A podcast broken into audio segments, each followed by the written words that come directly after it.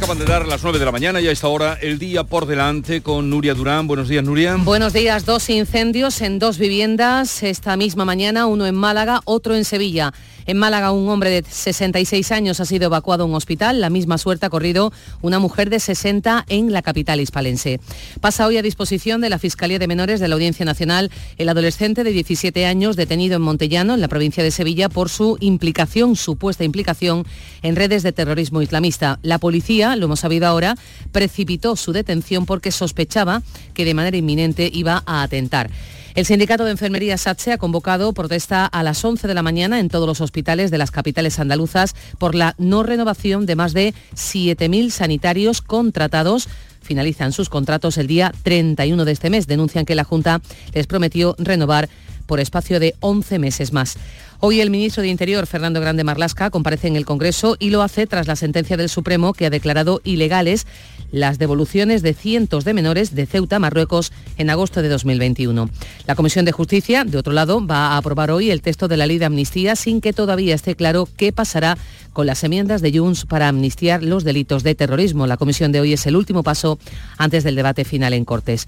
El ministro de Exteriores, José Manuel Álvarez, viaja hoy, comienza en Líbano un viaje por Oriente Próximo, marcha a la zona de conflicto para promocionar el plan de la Unión Europea que busca reunir en Bruselas una conferencia de paz entre israelíes y palestinos. Y el tiempo también es noticia por las elevadas temperaturas. Van a superar los 20 grados en pleno mes de enero en el interior de Andalucía. Hablan los meteorólogos de un fenómeno anómalo de una primavera adelantada. Continuamos y vamos ahora, en un momento vamos a tener ocasión de hablar con el abogado de la familia del cabo Miguel Ángel Jiménez y eso nos dará para hablar también de esa situación, esa investigación y esa lucha que están teniendo los abogados de los dos militares eh, fallecidos porque eh, se lleve eh, la causa por la justicia ordinaria y no por la militar. Están ahí en, a ver si lo consiguen. ¿Vosotros qué creéis? ¿Que debería ser por la militar, por lo militar o por lo civil, como se decía? ¿Por lo militar o por lo civil? Hombre, eh, de entrada parece que por lo militar, ¿no? La inhibición del propio, del propio juzgado civil, eh, de la jurisdicción civil, así lo indica, pero sobre todo porque era una maniobra militar en, en el ámbito de un campamento militar, en el transcurso de una instrucción militar, bajo órdenes de un mando militar en fin, eh, se diría que corresponde a la eh, justicia, a la jurisdicción militar. Lo que ocurre, claro, es que los delitos de los que estamos hablando son más severamente castigados en el ámbito civil que en el ámbito militar. Y eh, se entiende que las familias que quieran ese castigo severo, pues apelen a que vaya a la justicia civil. Sí, sí. Vamos a ver, quiero escuchar a ver qué dicen los familiares y en qué argumento pues el abogado de la familia. el abogado de la familia. Pero hasta ahora están eh, el otro día adelante Javier, sí. Sí, no, no, quería decir que, en fin, yo cada vez que me he pronunciado sobre este asunto lo hago con mucha prudencia porque no conozco muchos de los detalles de, lo ocurrido, entre otras cosas la, autopsia del cadáver, no solamente de, este chaval, sino también del cabo que intentó auxiliarlo y que eh, también eh, eh, terminó falleciendo. Pero que estoy detectando en todo esto una peligrosa demagogia, también peligrosa demagogia en la defensa de algunos letrados de, este asunto y, también alguna confusión entre, en fin, las prácticas para el ejército, las prácticas militares, no son exactamente las prácticas de maestro pastelero. Y entonces hay una, una diferencia, una línea que separa la dureza de, de las maniobras de lo que pueden ser prácticas abusivas que están recogidas en el Código Penal Militar, por cierto. Vamos a saludar, como os anunciaba, a Francisco José Pérez Romero, es abogado de la familia del cabo Miguel Ángel eh, Jiménez. Eh, Francisco José Pérez Romero, buenos días, abogado. Hola, buenos días. Jesús, ¿qué tal? Por despejar confusiones que aludía a este asunto Javier, precisamente una que aludía a él, el, eh, su defendido, el cabo, no falleció tratando de auxiliar al soldado, ¿no? Eh, no, Jesús, parece ser que no. Eh, según información a la, que, a la que hemos podido tener acceso, las muertes se produjeron por separado. Es decir, primero fue una eh, en un hecho determinado, una situación de clara hipotermia, de calambre, de paralización del cuerpo. Y por otro lado, pues fue la, de, la del militar Carlos. Bueno, usted como abogado de la familia del cabo Miguel Ángel, mm, fallecido en estas maniobras, ha presentado usted y su compañero ayer lunes un recurso de apelación ante la Audiencia Provincial de Córdoba donde rechazan la inhibición de la causa por parte del juzgado de instrucción número 4 de Córdoba y su traslado al juzgado togado militar. ¿Por qué quieren ustedes y, en su y cuál es su argumento para que esta eh, este suceso, estos sucesos vayan por la justicia ordinaria? Pues efectivamente ayer tanto mi compañero Antonio Granados como yo presentamos un recurso de apelación ante el auto de inhibición del juzgado de instrucción número 4 de Córdoba y todo ello fue debido a, que entendemos que los hechos punibles que pudieran considerarse, considerarse por los hechos que, eh, que ocurrieron desgraciadamente en el Cerro Muriano, en Córdoba, en el mes de diciembre, pues son constitutivos de un homicidio con dolo eventual. Eh, este hecho eh, estaría tipificado en la justicia ordinaria y no en la justicia militar. Eh, ¿Qué queremos decir con esto? Pues que mm, el Código de Derecho Penal, como bien es conocido, es taxativo, se refiere solamente a unos hechos que están tipificados en el mismo sin que puedan ser análogos, es decir, sin que se puedan interpretar con carácter, entre comillas, abierto en relación a otros hechos, y por el contrario, eh, y por tanto no se podría entender este, los hechos ocurridos y que fueron los, los, los, que finalizaron con la muerte de los dos militares, no pueden relacionarse bajo ningún concepto, según entendemos nosotros, eh, con, ningún delito eh, que aparezca en el código eh, en el código penal militar. Además, entendemos que la justicia ordinaria es mucho más garantista. Entonces, por esos motivos son por los que por los que entendemos que el, que el procedimiento se debe seguir por la justicia ordinaria y no debe de inhibirse a la justicia militar.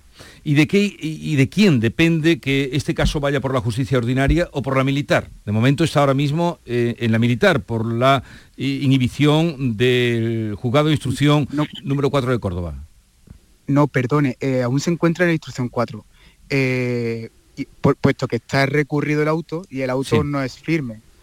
cosa distinta es que de la justicia militar se haya iniciado otro procedimiento paralelo, que es lo que nosotros eh, comunicamos en, un documento el pasado sábado, eh, porque entendíamos que eh, no pueden darse dos procedimientos sobre el mismo hecho que puedan castigar dos veces. Eso es un principio básico del derecho, sería el nevisinide, no se puede castigar dos veces por lo mismo.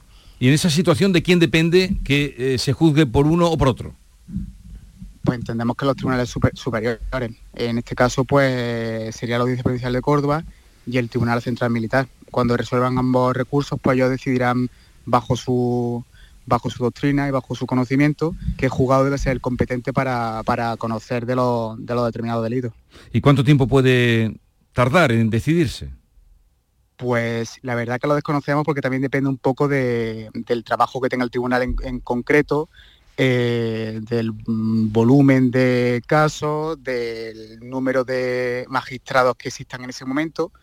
Eh, no me atrevo a decirle una fecha exacta porque, porque eh, serían muchos conceptos y, podría equivocarme. Pero entonces ahora depende de lo que diga la audiencia provincial de Córdoba. ¿Será la que dirima si va por la justicia ordinaria o por la militar? Exacto, y también el Tribunal Central Militar. Según las nuevas investigaciones eh, en el auto de imputación, podrían incluirse las causas de formación inadecuada de los instructores, han dicho ustedes. ¿Qué quiere decir? Eh, de formación inadecuada de los instructores, pues eh, nosotros lo, que no hemos querido referir en todo caso es que no, se, no se producen por ninguno de los instructores las medidas de seguridad competentes bajo ningún concepto. ¿Qué queremos decir con esto? Que mm, el ejercicio, y parafraseando a Gabriel García Márquez, eh, su comienzo fue la crónica de una muerte anunciada, porque eh, todo el mundo sabía que podía ocurrir una desgracia con el desempeño del mismo, dado que era totalmente imposible realizarlo por personas normales y corrientes e incluso por militares profesionales con amplia experiencia, como era el caso del Cabo Jiménez, eh, que era un chico condecorado con dos medallas por dos eh, procedimientos internacionales, eh, con amplia experiencia militar, con más de 11 años de servicio y que sabía nadar perfectamente, sabía, mm, era un chico súper decidido, super decidido, era un chico súper valiente, mm, con unas condiciones físicas extraordinarias y pese a eso no pudo superar las adversidades climatológicas y no pudo ampararse en ninguna medida de seguridad, dada cuenta de que eran inexistentes. Ahí estaría la, famosa línea de vida o la cuerda que, que, debería cruzar el pantano, el lugar donde se encontraban, ¿no? Exacto, que era inexistente. ¿Y con las mochilas qué pasó? ¿Iban todas cargadas? ¿No iban cargadas? Eh, ¿No asistieron porque iban cargadas de peso? ¿O qué ocurrió? Sobre, la, sobre las mochilas, pues lo que, lo que ocurrió es que no flotaron, básicamente. Eh, no se comprobó que estuvieran bien estancaizadas, eh, no se comprobó que flotaran, no se comprobó que llevaran los elementos necesarios y y, también pues que muchas de ellas llevaban un peso extra, como se ha, como se ha determinado en, determinados medios y se ha, y aparece obviamente registrado, muchas de ellas llevaban una sobrecarga de 3 kilos y medio debido a un supuesto castigo que llevaba una parte del pelotón por una, por una eh, acción mal realizada y esto desembocó eh, tristemente en un aumento de peso eh, de considerable efecto en las mochilas. Es decir, no es lo mismo que te flote una mochila con, con sin peso, que te pese, que, te flote con 5 kilos, que te pese con que te flote con 8, perdón, o que te flote con 13 kilos, como iban muchas de ellas. La autopsia que revela que murieron, la causa de la muerte fue por congelación, aguamiento o, por qué fue. Pues eh, pues la verdad que, la autopsia lo que viene a revelar, que fue ahogamiento, pero con sintomatología de, congelación. Mm. También se ha oído que el sargento que mandaba o estaba en la operación, mm, que no era el máximo, em, el máximo responsable, eh, no era el que tenía que haber ido, que estaba de baja, sino que era otro con menor experiencia. ¿Esto es así? Eh, no, ese dato, ese dato eh, considero que es incorrecto. Bueno, se dicen muchas cosas. Eh, sí, sí, Charo, adelante. Charo Fernández Cota, que me acompaña, le quiere hacer una pregunta. Buenos días, sí. Eh, mire, teníamos entendido que el cabo Miguel Ángel había fallecido en su intento de rescatar al soldado, pero ahora ha dicho usted que no, que fueron dos actos diferentes, que el soldado habría fallecido por hipotermia y el cabo en otra circunstancia que me gustaría que nos explicara cómo eh, ocurrió. No, el cabo exactamente igual, realizando su ejercicio también realizando su ejercicio. Sí. Sí, sí, no asistiendo, es lo primero que, que nos decía, asistiendo, tratando de, salvar al militar. Em, ¿Qué hay de eh, un atestado? Parece que hay un atestado eh, que está oculto porque no se va a revelar, no se va a entregar hasta que no se decida qué tribunal va a llevar adelante este juicio. ¿Eso es así? Eh, bueno, sí, hay, hay un atestado inicial, una ampliación de ese atestado y hay otra parte del mismo que está en sobrecerrado. Entendemos que por la importancia del contenido de, la documentación y que hasta tanto no se determine qué juzgado va a ser el competente, pues no se va a aperturar el mismo. ¿Y, ese atestado? sí. totalmente el contenido del mismo. ¿Y ese atestado quién lo ha realizado? ¿La Policía Judicial? Exacto, ha sido la, Guardia Civil a través de su, órgano de policía. Los agentes judiciales. Exacto. Eh, bueno, pues entonces en este momento, em, según usted nos eh, ha contado, después de los recursos que han puesto usted y, el abogado del otro militar, eh, lo único es que cabe esperar a que se decida la audiencia provincial de Córdoba. Exactamente, estamos esperando a que el, Tribunal Superior al órgano que ahora mismo está jugando la causa, la Audiencia Provincial de Córdoba, eh, resuelva los recursos presentados y una vez eh, los mismos, pues conocer cuál sería... Se nos ha cortado. el órgano la,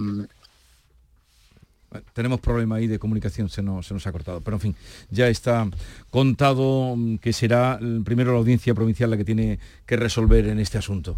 Hay que ver las cosas que se confunden, ¿eh? estando tan próxima la distancia de Córdoba aquí, Andalucía, eh, porque hoy mm, se puede leer en algunos medios que, que mm, eso... Eh, esto que contábamos de que el sargento no estaba el que tenía que estar porque estaba de baja y no es así, nos ha dicho que no, que fue el cabo el que trató de auxiliar al otro, nos ha dicho que no. Javier. Por eso decía que, hay muchos aspectos que, no se conocen de, esta historieta. A ver, eh, hay, algo de esta historieta, perdón, de, esta tragedia, que, hay algo que, hay que despejar de, momento, porque puede surgir la conversación. El hecho de que porque eh, este caso esté eh, siendo instruido por, por un tribunal militar, pues hace que, no tengamos eh, o que tengamos sospecha de que se va a, aplicar la justicia o no. Vamos, la justicia militar, pues no, no es la justicia militar de, un país subdesarrollado, sino que, hay que tener toda la confianza en, la justicia militar y en el juez que, que instruyó este caso, que de hecho eh, hay, hay tres militares imputados, los, tres mandos de, ese escuadrón que estaban el día en la, práctica están imputados por, por, por eh, presuntos delitos del Código de Penal Militar. Entonces ya veremos qué ocurre. Y sobre el hecho en sí, efectivamente es que no se conoce. Parece que cuando eh, esto era unas maniobras en un lago artificial que empiezan a, cruzar eh, y eran unos 70 soldados. Y en cuanto empiezan a entrar los primeros, empiezan a hundirse algunos. Y es lo que lleva a la alarma de, de los mandos que estaban allí la versión que teníamos hasta ahora es que cuando empiezan a entrar 10, 15 soldados y empieza a verse que aquello puede terminar en tragedia porque algunos se están hundiendo y por lo visto caían hasta el fango que hay en el fondo de ese eh, lago, pues no salían y, tenían muchas dificultades para incluso nadar por el frío que, hacía, que estaba las temperaturas a cero grados, es cuando se lanza este soldado para intentar saldar el cabo, para, pero bueno, ahora nos dicen que no. Entonces, pues, pues a ver si primero nos enteramos exactamente qué ocurrió y si el capitán eh, desatendió las advertencias que se le habían hecho sobre la dificultad de ese ejercicio ese día a esa hora. Bueno, ah, se nos cortaba la comunicación cuando estábamos hablando con Francisco José Pérez Romero, abogado de la familia del Cabo Miguel Ángel. Ahora sí que la retomamos, por lo menos ya sea para despedirle. Eh, Francisco José. Sí, Jesús, perdón. Eh, quería decir algo más. Es que se nos cortaba la comunicación cuando estábamos eh, hablando con usted. Eh, no, en principio, en principio nada, que nuestro, nuestro único interés es que se haga justicia. no vamos a poder conseguir el objetivo de este procedimiento, puesto que ni el cabo ni el soldado, por desgracia, pues van a volver, pero con ello lo que sí queremos conseguir es que estos hechos nunca más vuelvan a repetirse y que cada vez que se desarrollen algún tipo de actividad con determinada dificultad o que incluso puedan suponer eh, un agravio o, un peligro para cualquier tipo de persona que, desempeñe funciones militares, pues que cumplan con todos los elementos de seguridad para evitar eh, muertes tan trágicas y tan innecesarias como en este caso. Mm. Le agradezco mucho que nos haya atendido Francisco José Pérez Moreno, abogado de la familia del cabo Miguel Ángel Jiménez. Un saludo y buenos días. Adiós. Igualmente, muchas La mañana de Andalucía. Solo con tu mano se crea una sonrisa. Únete a la red de voluntariado de salud mental de Andalucía y ayúdanos a construir una sociedad más justa y responsable. Cambiamos tu tiempo por sonrisas. Busca la asociación más cercana a tu domicilio en la web saludmentalandalucía.org. Campaña subvencionada por la Consejería de Inclusión Social, Juventud, Familias e Igualdad. Cuando rascas un rasca Cleopatra, un rasca Link o cualquiera de los rascas de la 11, no solo puedes rascar premios. ¿Ah, no? ¿Y qué más puedes rascar? Pues puedes rascar un buen momento, una anécdota divertida con tus amigos y puede que hasta mucho dinerito. Eso sí que sería una buena anécdota. Venga, dame un rasca. Con los rascas de la 11 tienes un montón de maneras divertidas de rascar momentazos y premios de hasta un millón de euros. Rascas de la 11. Rasca el momento. A todos los que jugáis a la 11, bien jugado. Juega responsablemente y solo si eres mayor de edad. Canal Sur Radio. Bienvenidos a Sacaba. Mil metros de electrodomésticos con primeras marcas. Grupos Whirlpool, Bosch y Electrolux. Gran oferta en frigoríficos. Combi Corbero en blanco y no frost por solo 359 euros. Y solo hasta fin de existencias. Solo tú y Sacaba. Tu tienda de electrodomésticos en el Polígono Store en calle nivel 23-7. Sacaba. Empieza el nuevo año a tope de energía en Basic Fit. En casa o en el gym a la vuelta de la esquina. Apúntate ahora, disfruta de seis semanas extra y llévate una mochila. Siéntete bien y haz del fitness tu básico. Ver condiciones en basic-fit.es. Basic Fit. En Kia llevamos 30 años esperándote, porque mientras tú estabas rebobinando cintas con un boli, Kia Sportage no ha dejado de avanzar. Pero no pasa nada, llegas justo a tiempo. Kia Sportage, 30 años esperándote. Solo en la red Kia de Sevilla. Kia. Movement that inspires. Mano de santo limpia la ropa, mano de santo limpiar salón, mano de santo y en la cocina, en el coche, en el watercloak, mano de santo para el hotel, mano de santo para el taller, mano de santo te cuida, mano de santo te alegra la vida, mano de santo, mano de santo, ponte a bailar y no limpies tanto, mano de santo, mano de santo, ponte a bailar y no limpies tanto. Seguramente el mejor desengrasante del mundo. Pruébalo. El resumen de la actualidad del día, con toda la información y la última hora del deporte, el análisis de la economía que tanto te afecta, las entrevistas que te aclaran lo que pasa. Todo lo que necesitas saber para estar informado lo tienes en el Mirador de Andalucía, de lunes a viernes, desde las 7 de la tarde con Natalia Barnés. Contigo somos más Canal Sur Radio. Contigo somos más Andalucía.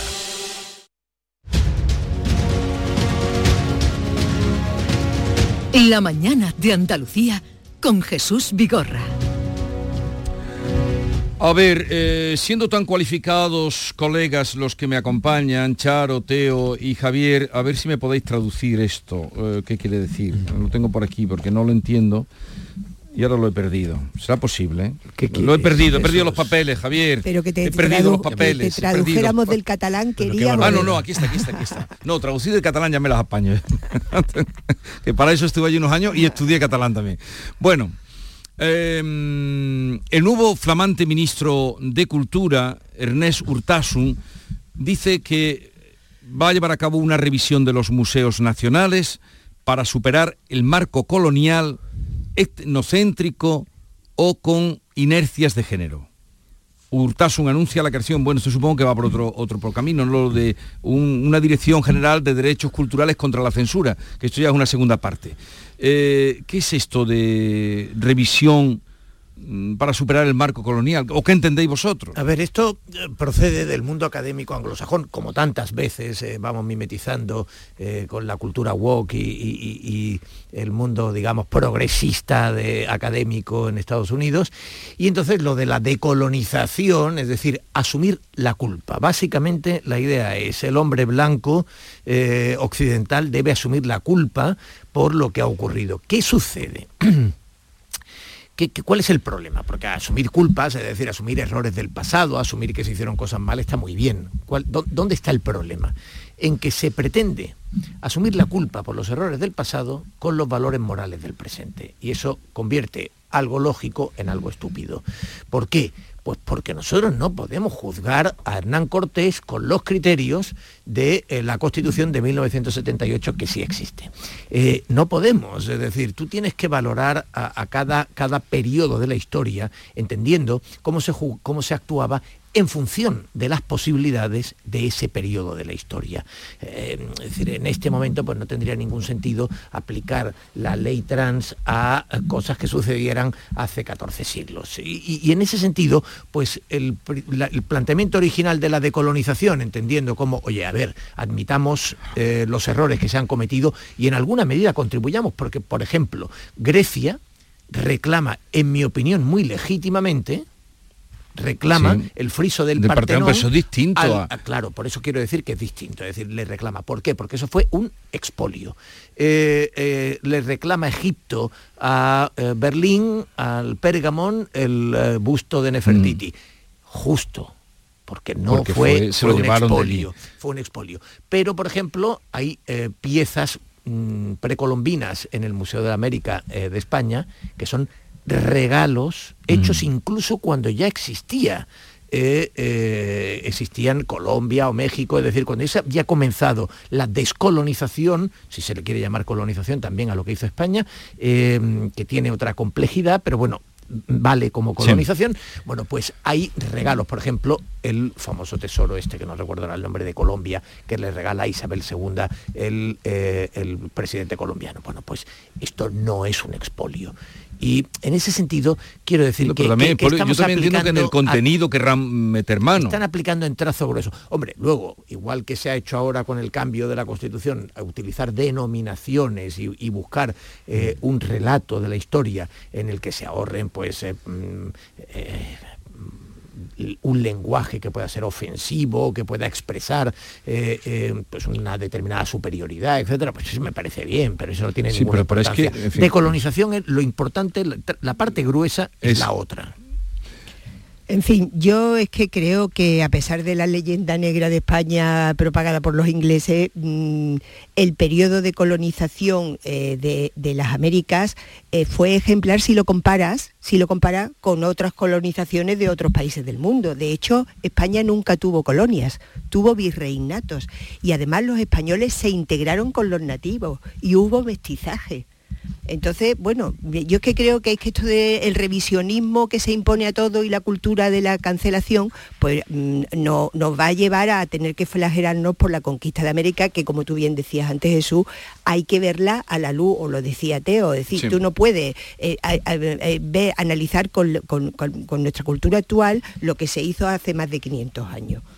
Mm, Pero yo lo que temo que entren también en los contenidos, como el otro día eh, ya hablaban también de cambiarle el nombre a los cuadros cuando fuera ofensivo. Si Velázquez le puso el enano de las ventas al enano de las ventas, pues eso todo el mundo sabe que le puso el enano de las ventas. ¿Quién es ahora? el maricón de la tía ¿Quién de- es ahora de- para de cambiarle? O El hombre bajito, el hombre bajito, Bueno, pues, Jesús. pues, pero es que Velázquez en su época se le decía enano, como se estuvo diciendo los siete enanos de, la- de las mm, charlotadas hasta hace 12 meses y se llamaba, eh, le llamaban así. Pero ya has visto lo que ha pasado con los cuentos de Andersen, A que ver, hay un eh, editorial que está revisando todo el lenguaje de la bruja mala. Caravaggio. A ver, no, es que hay, sí, es que hay algunos temas eh, que confluyen en todo esto, eh, pero vamos, eh, por ir al, que plantea el ministro, es verdad lo que, lo que mencionaba Teo de, de- de la cultura woke, que, que, yo siempre he denominado como la filosofía Disney, que, que- es esta, esta tendencia a intentar quitar de todas las historias, ya sean reales o ficticias, aquellos elementos que, que puedan ser eh, eh, incluso dolorosos, ¿no? Evitar la muerte, evitar los enfrentamientos, evitar los malos sentimientos de la envidia. Este, este tipo de filosofía de cultura woke pues, nos llevaría, por ejemplo, a una revisión del cuento de Caperucita Roja para que el encuentro entre Caperucita y el lobo fuera algo amistoso, que se acordara con una conversación y los dos terminaran allí. Este- esta, es la cultura woke y la filosofía Disney, ese revisionismo. Eh, es exactamente esto lo que está diciendo el ministro Urtasun. Eh, no exactamente, aunque influye. El ministro Urtasun estuvo de eurodiputado y entonces él cuenta, lo contó hace ya algunas semanas y ayer lo ratificó en el Congreso, que cuando estuvo en Bélgica, él eh, vio la polémica que surgió allí por un museo bastante salvaje que había eh, en Bélgica sobre la colonización del Congo belga. Y que eh, eso en Bélgica pues planteó un debate y terminaron reformando porque estaban allí. También había hasta hace poco en, en Gerona creo que era eh, un museo que había un, un- Sí, en Bañolas, el- sí el- el- exactamente el negro de Bañolas el- le llamaban. el negro de Bañolas, sí, pues, pues algo parecido, ¿no? Que estaba eh, allí, pues, la colonización belga, de, o sea, la colonización del Congo belga fue una barbaridad, pero, pero una atrocidad cometida además en el siglo XX, que, Sí, que- sí, que, sí, sí. eh, con práctica- ¿Esto tiene algo que ver con, con el descubrimiento de América? Absolutamente nada, absolutamente nada, entre otras cosas por lo que decía eh, eh, Charo Fernández Cota hace un momento. La, la- el- España descubrió América y se emplea ese término y, y- y incorporó América a la civilización de aquel momento. Y hasta la constitución de Cádiz se, se hablaba de, de los derechos que se consideran españoles a todos los nacidos en las Españas que era aquí y, y todos los pero esto era así lo- eh, no no fue una colonización nada tiene que ver pero absolutamente nada tiene que ver la gesta española con la colonización del Congo belga. Pero este ministro pues eh, lo entiende así ¿Qué le vamos a hacer? Tenemos el primer ministro de leyenda negra en España y esto yo creo que de acuerdo a la historia lo tenemos hasta merecido. Sí, me yo creo, bien. yo creo que Javier ahí da, da en un punto eh, que es in- interesante, ¿no? Es decir, Urtasun pertenece a esa izquierda woke que si no hemos tenido una colonización salvaje como la de Bélgica, está deseando que la tengamos. Y entonces eh, eh, eh, pues, quiere ver en, en los museos españoles, que es verdad, por cierto, que tuvo Sí. el único caso que, que había aquí eh, semejante, era el de Bañolas, en Cataluña. Pero quiere ver aquí la posibilidad de hacer una, una acción semejante. Bueno, en fin, eh, insisto, No, si pues- sirve para mejorar en algún elemento el lenguaje me parece bien, pero yo creo que lo que quieren es crear un relato. Pero, y ese ejemplo, relato les da exactamente Este es igual. enemigo, Pero este ministro es enemigo si declarado no del tema de los toros. Va a acabar con los con toda el arte Pues que hay en el mundo pues ya- tauroma- de la Hombre, le tauromaquia. encantaría, Ya quisiera. Va a acabar no con va el acabar. cuadro de la rendición de Granada pero de puede Francisco acabar, con, puede acabar con subvenciones, puede acabar con, con, con En fin, licencias. eh, ando buscando y dime Javier, ya os tengo que No, no, liberar. que, que en, to- en todo esto eh, eh, hay dos formas de mirar la, la historia de España. Una es la, la de la visión woke de, de este ministro y de la leyenda negra que, que viene desde tiempos de Covedo y otra es reconociendo en lo que hicieron los españoles, la, eh, la reina eh, Isabel o Bartolomé de las Casas, los precedentes muchos siglos antes de los derechos humanos en todo el mundo. Y esto fue así, y ese es el orgullo que yo siento de la historia de España. Lo otro me parece panfletario. Eh, ando buscando a Manuel Escribano, Cobos, que es de Pedroche, un pueblo de la comarca Los Pedroches, es el que da origen al nombre de la comarca Los Pedroches, allí ya pues fronterizo, con, con Extremadura por un lado, con La Mancha por otro.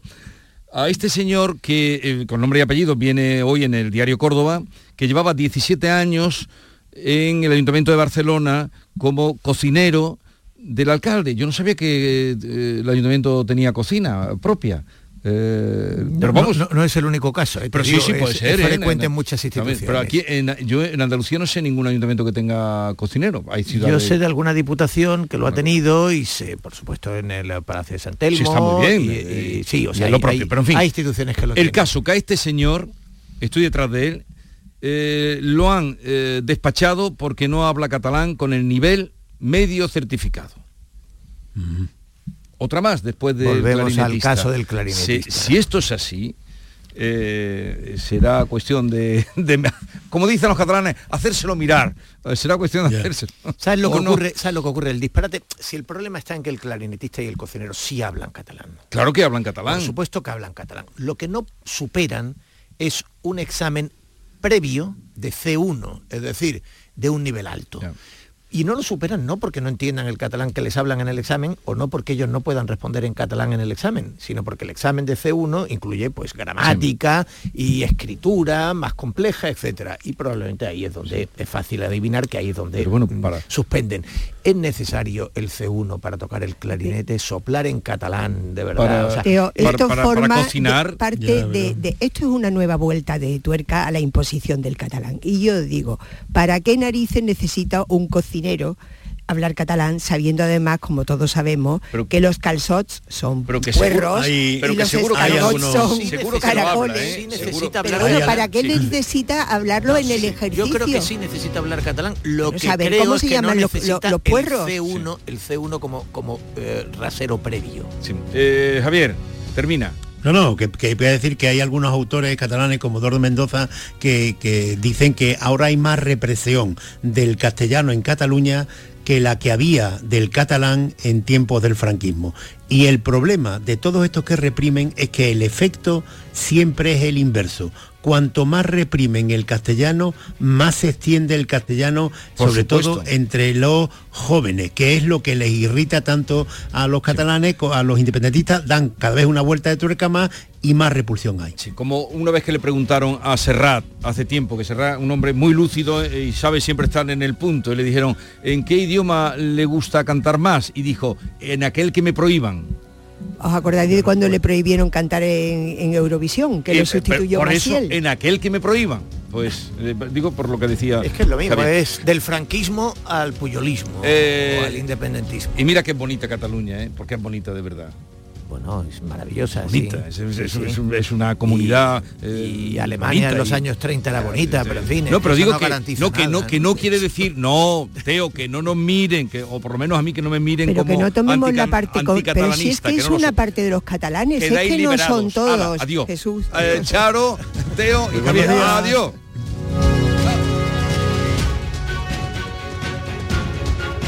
Esta es La Mañana de Andalucía con Jesús Vigorra, Canal Sur Radio. El 9 de junio es día de elecciones al Parlamento Europeo. Si eres residente en España y ciudadano de la Unión Europea, puedes votar. Para ello debes figurar en el padrón municipal y manifestar la voluntad de votar hasta el 30 de enero si no lo has hecho anteriormente. Consulta en tu ayuntamiento y sigue las instrucciones enviadas por la Oficina del Censo Electoral. Encontrarás toda la información en el 900-343-232. Ministerio del Interior, Gobierno de España. interior.gov.es ¡Wow! ¡Vaya furgoneta! La he alquilado en Iberfurgo. Está súper nueva, no parece de alquiler. Ya, en Iberfurgo disponen de una flota en perfecto estado y te ofrecen presupuestos a medida. En Iberfurgo somos expertos en alquiler de furgonetas de carga, pasajeros y carrozados. Contamos con más de 15 delegaciones en toda Andalucía. Localiza la más cercana en iberfurgo.com y visítanos. Canal Sur Radio. Bormujos más limpio es cosa de todos. No des la lata. Si tomas un refresco en la calle, no tires la lata al suelo. Busca una papelera. Son pequeños gestos que hacen grande nuestra ciudad. Tu pueblo limpio es cosa de todos. Campaña promovida por el Ayuntamiento de Bormujos y Urbaser.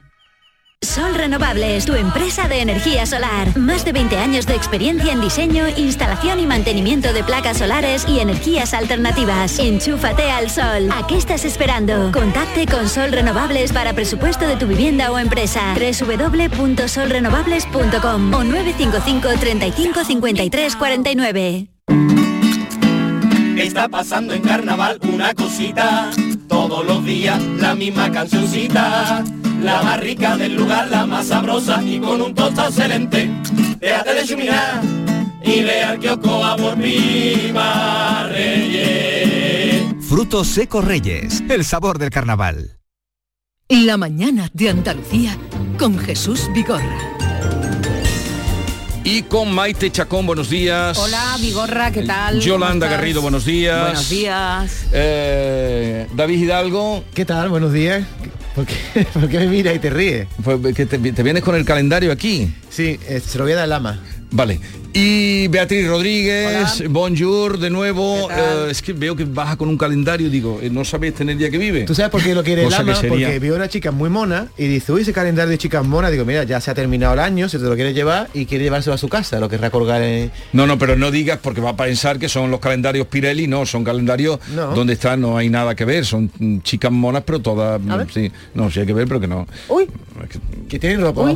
Que tienen, que están vestidas, ¿no? Es que ahí se, se quiere llevar un calendario, ¿os acordáis Claro, de aquellos sí, calendarios? sí. Pesa, Bueno, ¿eh? tomar que- Este, este este bueno, ¿eh? Hoy a las, a las dos y media, a las dos y media se va a conocer la lista de las nominaciones a los Oscars. ¿Cuáles son las opciones que tiene los que nos interesan a nosotros? Claro, Vamos. los españoles, ¿no? Pues mira, la Sociedad de la Nieve tiene cuatro opciones. La más importante es meterse en la última, en el- la última criba ya de, para conseguir la nominación a mejor película eh, internacional, que se llama así esa, esa candidatura ahora mismo.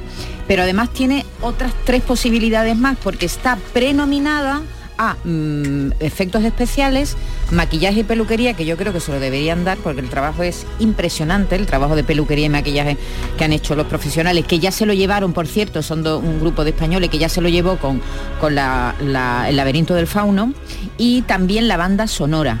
Eh, también está prenominada por la banda sonora que hizo el italiano Michele Giacchino.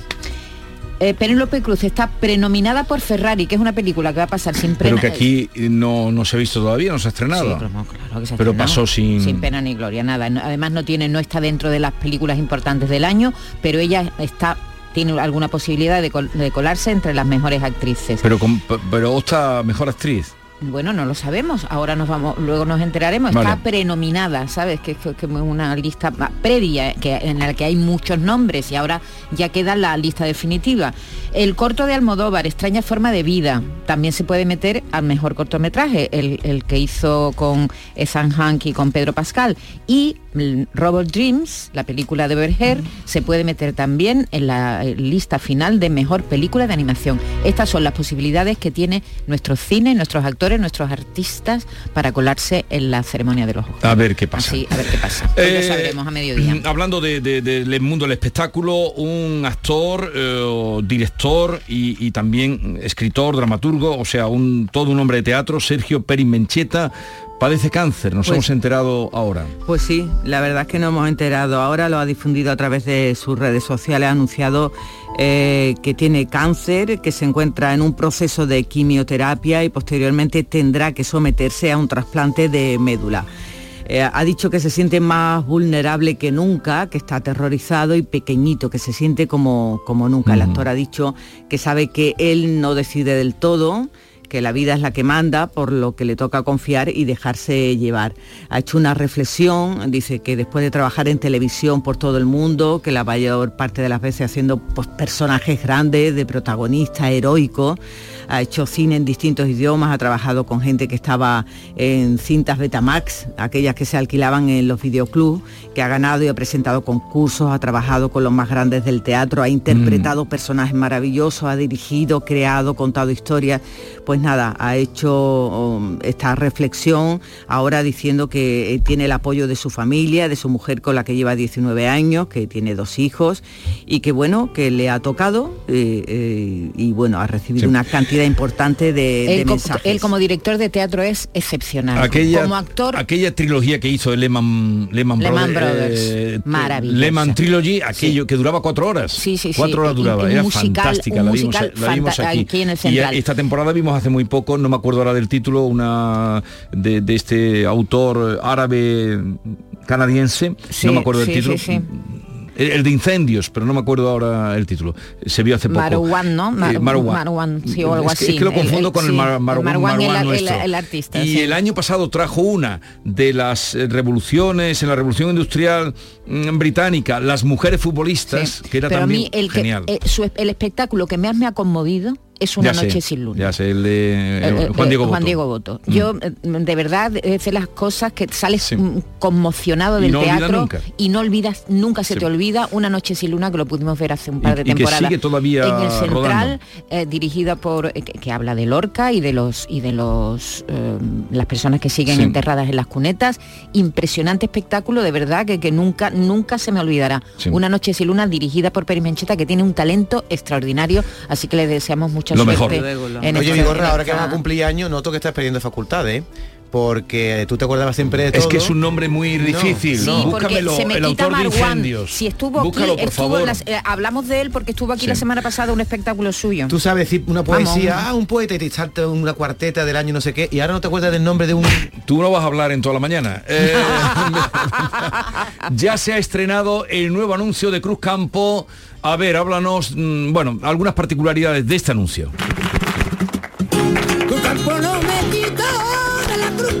Bueno, lo venimos, lo íbamos eh, anunciando eh, en la primera parte de este programa desde ayer que ya pudimos escuchar eh, parte eh, de ese sonido de camarón, pues algo que estaba grabado desde el año 89, bien metido en algún cajón y que se ha sacado a tiempo para hacer un anuncio que yo lo he visto y la verdad que me ha parecido bastante bonito.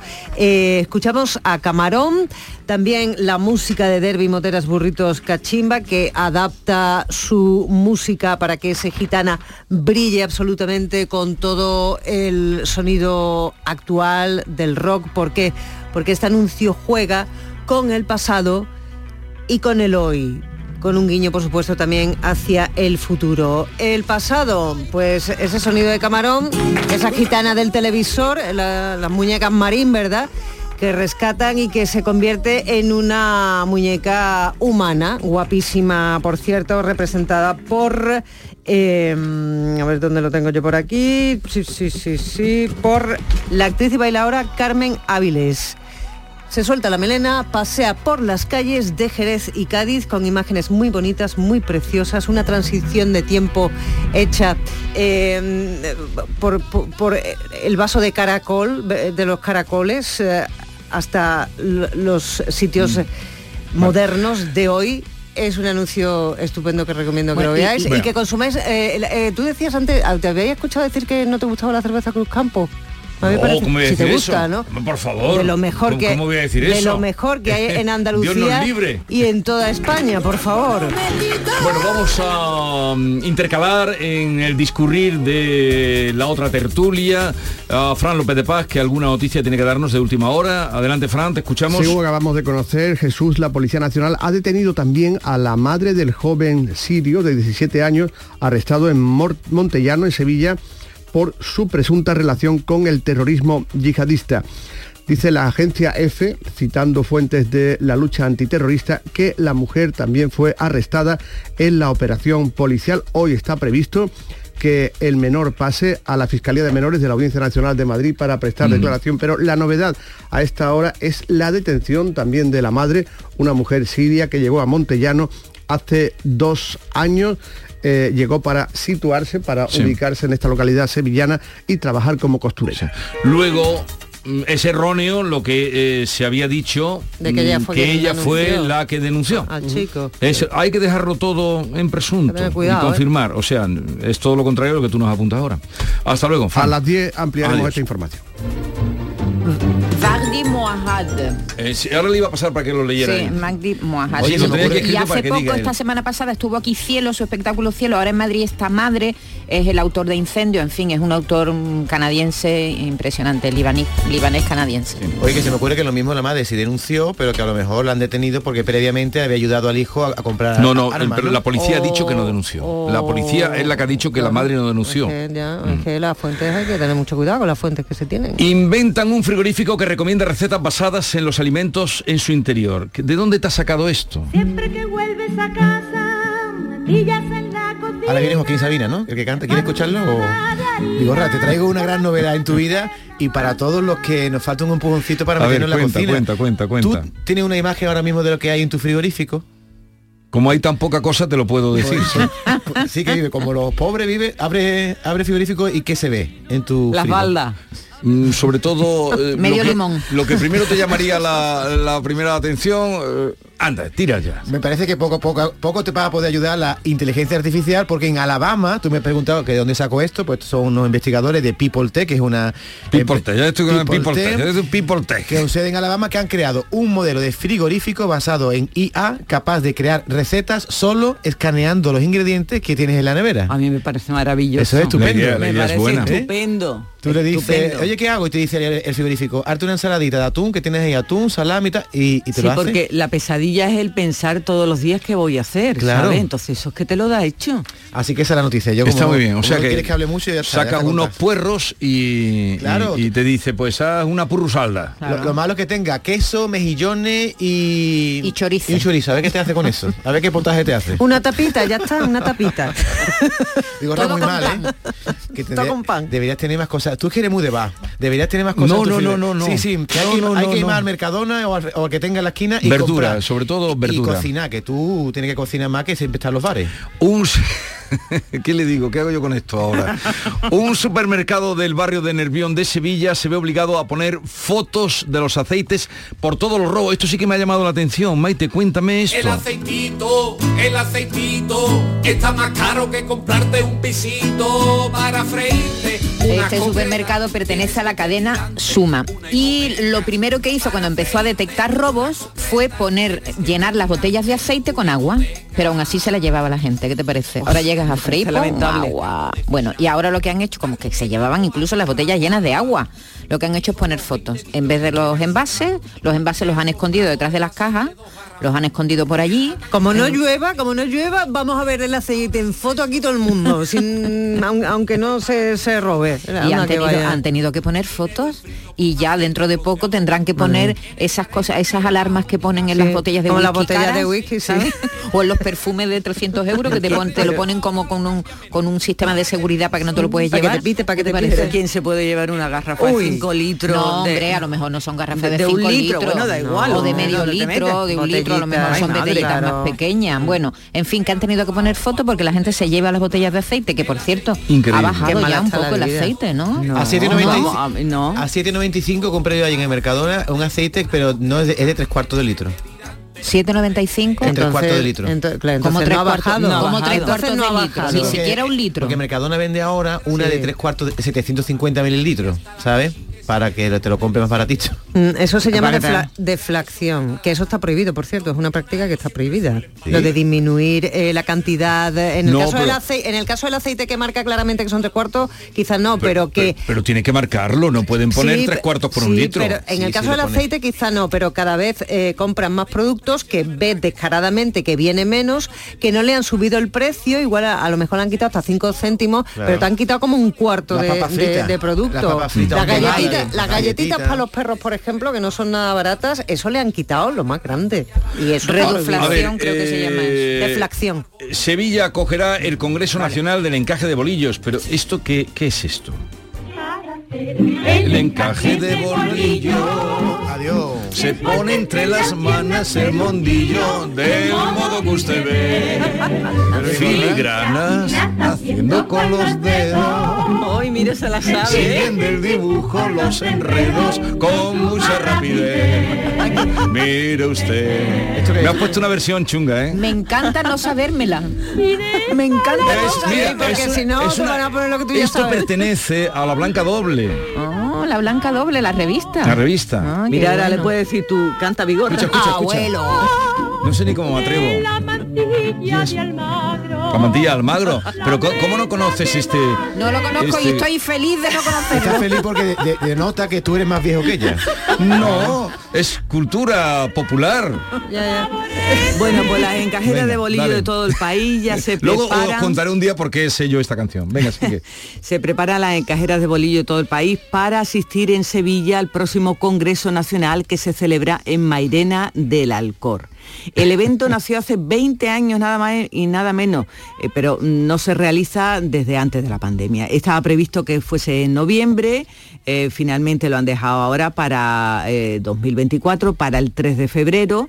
En total serán 300 personas que se han inscrito ya para participar en este congreso y está abierto, por cierto, la inscripción hasta el próximo día 26 de enero y bueno, pues mm, está la artesanía que realizan mujeres, también hay hombres naturalmente, un granito más para que no se pierdan estas labores antiguas es eh, lo que pretenden desde el ayuntamiento, desde la organización de este evento, que aportar ese granito de arena para que estas labores antiguas no, no se pierdan nunca. ¿Tú sabes lo que es el encaje de bolillos? Estaba pensando en ello. mm, No tienes ni idea. Es- bueno, so- eh, los bolitas estas que hacen de crochet, ¿no? Que se pone aquí de borlones. No, déjate, déjate de tonterías. No, encaje- Eh, eh, ganchillo, na- ni ¿no? idea, no, no, no no. tienes ni idea de lo que es el, El otro día, cuando le dieron al arte sacro, a la Asociación de Arte Sacro de Sevilla, la medalla de oro al mérito de las bellas artes, ¿os acordáis, no? Sí. Eh, Javier Moreno estuvo haciendo, se fue allí a, a- a un taller a hacer un reportaje Sí. y se encontró con un chaval joven que informático que lo había dejado todo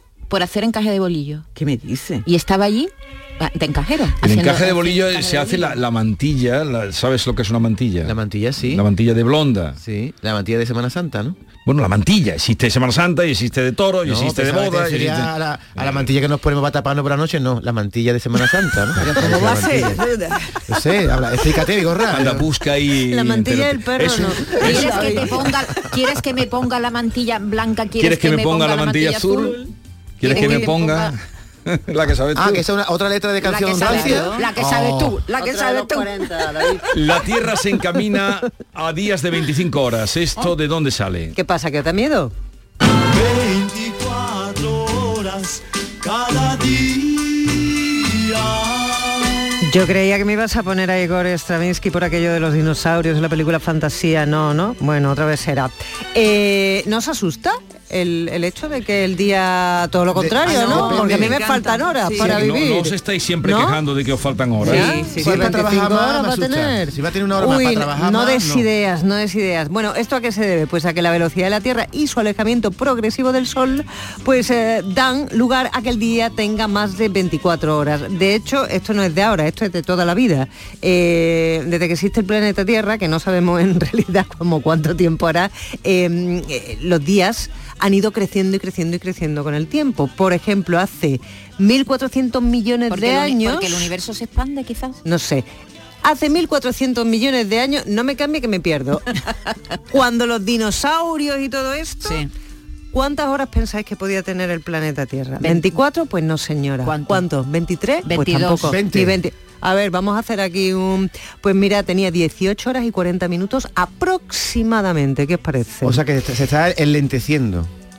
Claro, lo que estamos haciendo es cada vez ir, ir agregando más, más tiempo y más tiempo y más tiempo al día. Por ejemplo, el tema de, los de los bisiestos. Sí, pero ¿Por eso qué? cuando- cuando ¿Por qué se dan los bisiestos? 24 horas, Ahí es la pregunta que lo había dejado para el final. Que no os preocupéis, que no vamos a vivir 25. Nosotros no lo vamos ¿No? a vivir. Ni no. nosotros, Esto ni- va a ocurrir dentro de 200 millones de años. Ah, así que quedaros tranquilos. Bueno, entonces ha explotado el Kim Jong-un ya le ha dado el botoncito nuclear. Capaz, Eh, capaz, ¿eh? El megalodón no fue ni tan grande ni tan monstruoso como lo pintan en las películas. Mira, esto te lo cuento, Vigorra, porque sé que te interesa mucho cuánto medía el megalodón. Primero, lo- explícale a la gente lo que es el megalodón. Un, tiburón gigante.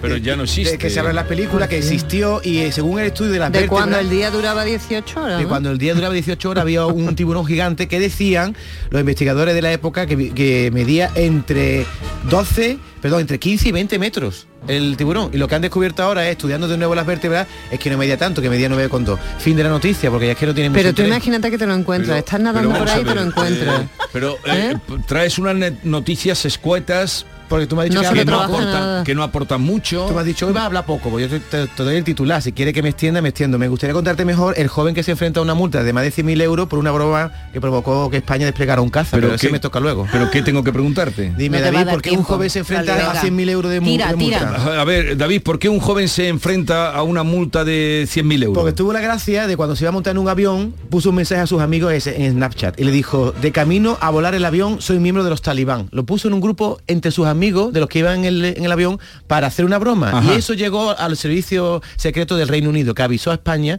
y puso un caza al lado del avión todo el tiempo porque pensaban que iba a volar el avión. Y ahora ha habido un juicio y la Fiscalía solicita una multa de 22.500 más una indemnización de 95.000 por el caza. O sea, por que costó- cretino. Por tonto. por tonto. Y ahora él dice que se, se defiende de que fue, es como si yo te dijera, Vigorra, te voy a poner una bomba en tu casa. Y entonces la palabra bomba claro. Vale. salta en los servicios Vale. secretos y el chico este tiene que pagar ahora Vale. 100.000 euros. Yolanda, ¿y la pregunta del día cuál es? La pregunta. La pregunta del día. ¿Usted qué sabe hacer con las manos? Uy. 670 940 Yo creo 200. que las personas que saben hacer algo con los dedos son mejores personas. Sí, porque son habilidosas, ¿verdad? Y tienen Son- no, son- paciencia. no sé. Tienen paciencia. A mí me gustaría saber Yo hacer creo algo. que, que la- a mí también. Yo creo que la vida es verdad, se entretiene más, ¿no? No sé. A Pero- mí me gustaría, pero soy, soy un Una desastre las pregunta. Vigorra, se descarta que con las manos hablemos de cosas que toquemos en las otras personas. Vamos porque a, ahí vamos ya a ver. es un- Hacer Mira, cosas David, de prácticas. David, de verdad, de verdad, tu cabeza. Bolillo, bordado, La pregunta punto, que está tan de moda ahora, David, ese tu tipo de cabeza, cosas, ver, manualidades. Yolanda, repite la pregunta. No, ¿Has la dicho- pregunta ya está. Dime qué canción es la que David Muñoz, David con B, quiere que le pongan en su funeral. El motomami. ¿Qué te parece?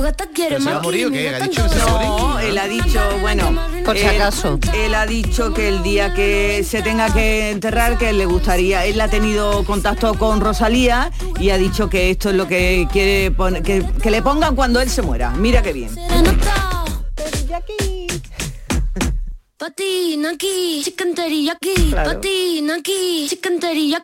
La mañana de Andalucía con Jesús Vigorra.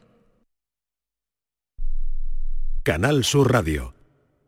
Hacer ejercicio, comer bien, cuidar nuestra salud mental. Suena fácil, pero ¿por dónde empezamos? En Clínica Luces son expertos en salud física y mental, psicología, fisioterapia, nutrición, psiquiatría. Lo tienen todo. Llamad al 680-648-718 o acercaos a Avenida de Montequinto 10, clínicaluces.com. Vive las rebajas en Los Alcores. Encontrarás todo lo que estabas buscando al mejor precio. Moda femenina, masculina, infantil, calzado, decoración y complementos para el hogar, deporte, no las puedes dejar escapar. ¿Hay ganas de rebajas? A92, salida 7, Alcalá de Guadaira, Sevilla. Centro comercial Los Alcores. Mucho donde disfrutar. Van a dar las 10 de la mañana y ya están abiertos nuestros concesionarios Kia. Si no está en Kia, es que no existe. Esta es La mañana de Andalucía con Jesús Vigorra, Canal Sur Radio.